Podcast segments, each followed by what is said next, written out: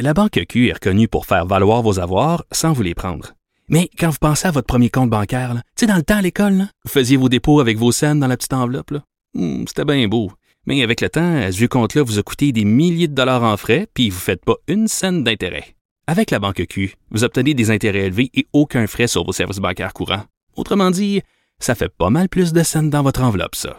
Banque Q. Faites valoir vos avoirs. Visitez banqueq.ca pour en savoir plus.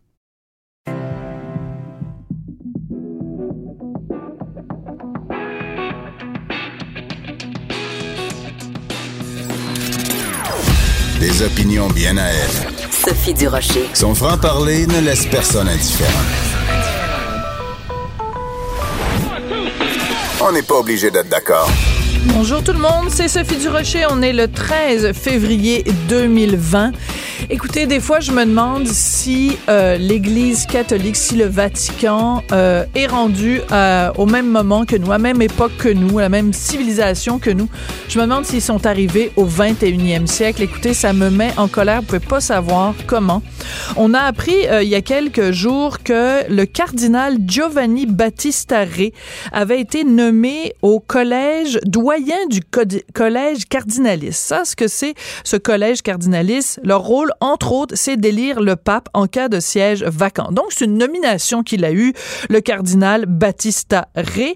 Euh, il a été nommé le 18 janvier. Donc, il y a vraiment seulement quelques semaines. Pourquoi c'est choquant que ce monsieur-là se retrouve là?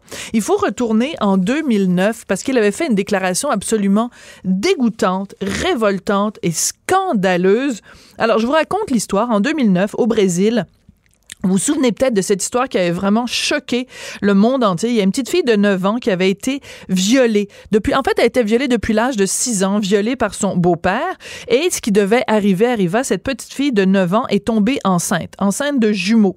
Et comme au Brésil, on peut, euh, euh, l'avortement est permis en cas de viol et si la santé de la mère est en danger, ce qui était le cas dans, dans, dans, le cas de cette petite fille-là, elle est allée à l'hôpital et elle s'est fait avorter. Sa mère était là.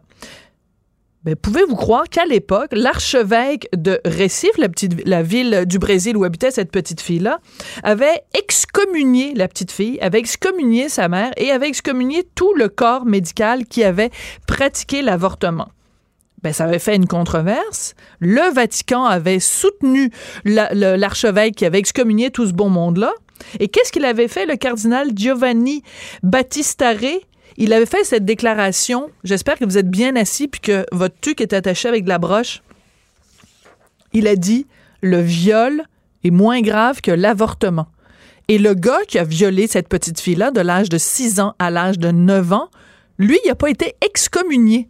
Prenez deux secondes pour laisser ça rentrer dans votre cerveau. Le, le, Vatican a approuvé le fait qu'une petite fille de 9 ans qui a été violée pendant trois ans par son beau-père, qu'elle soit excommuniée, que sa mère soit excommuniée et que le personnel médical qui a pratiqué l'avortement soit excommunié, mais le gars qui a violé lui n'est pas excommunié. Puis le Vatican donne sa bénédiction à ça et un cardinal déclare cette phrase qui vraiment donne la nausée, le viol est moins grave que l'avortement. Alors, ce monsieur-là s'appelle Giovanni Battista Re et au lieu de condamner ses propos, ben, plusieurs années plus tard, que fait le Vatican? Il le nomme doyen du collège cardinalis. Moi, quand je vois ça, là, ça me dégoûte au plus haut point. Et c'est intéressant, la raison pour laquelle je vous en parle aujourd'hui, c'est qu'il y a un magazine français, puis tu sais, des fois, les magazines féminins, je les trouve nunuches, puis je les trouve un peu, euh, tu sais, vraiment sur le bord de, de l'insignifiance.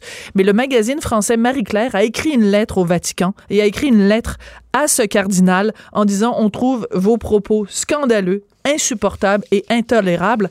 À quand un magazine québécois qui prendrait position, un magazine féminin québécois qui prendrait position comme ça face à la religion misogyne?